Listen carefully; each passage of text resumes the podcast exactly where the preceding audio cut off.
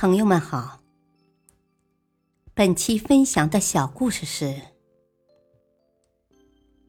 幸运总是披着苦难的外衣出现。生活中的苦难对我来说，或许是完全不同的一个概念。小时候，父亲在我母亲去世后，又娶了一位年轻的女士。当时，许多人认为，这将会是我终生的极大缺陷。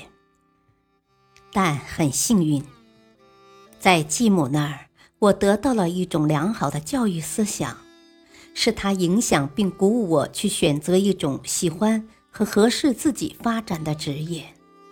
如果不是他，我也许就不会有今天这样的成就了。拿破仑·希尔。万分感慨地说：“我还有位远房的叔叔，他拥有亿万资产，可以说是个名副其实的富翁。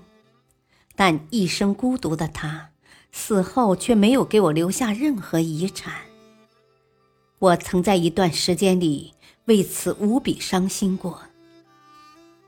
但语气一转，他又继续说。”现在想起来，感觉自己当时幼稚的很。其实我倒是应该十分感激他，正是那份与遗产的失之交臂，让我后来明白了这样一个道理：只有靠自己的努力，通过不断的改变自身和命运，把握住自己人生中的机遇，才能最终取得巨大的成就。和拿破仑·希尔一样经历了苦难，最终取得成功的还有一个人，他就是伟大的发明家托马斯·阿尔瓦·爱迪生。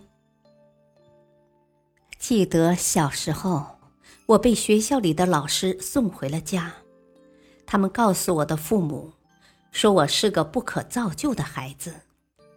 苦闷的我在当时受到了很大的打击。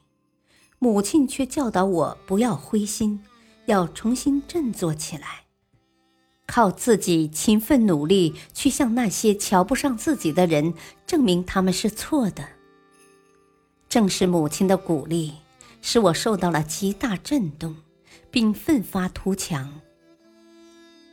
后来，对于爱迪生后期的听力障碍，某些人曾认为那是他一生里的最大不幸。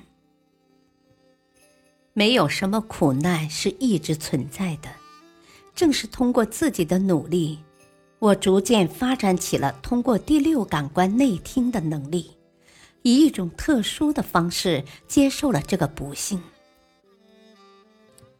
或许这也是我所以能成功的大量创造发明，成为真正伟大发明家的一个重要因素。面对人们同情的目光。他却发出了如此的感叹。大道理，生活中幸运往往披着苦难的外衣出现，在强者面前，它是一笔无法估量的精神财富；而在弱者面前，它则是一个万丈深渊。做一个爱迪生这样的强者。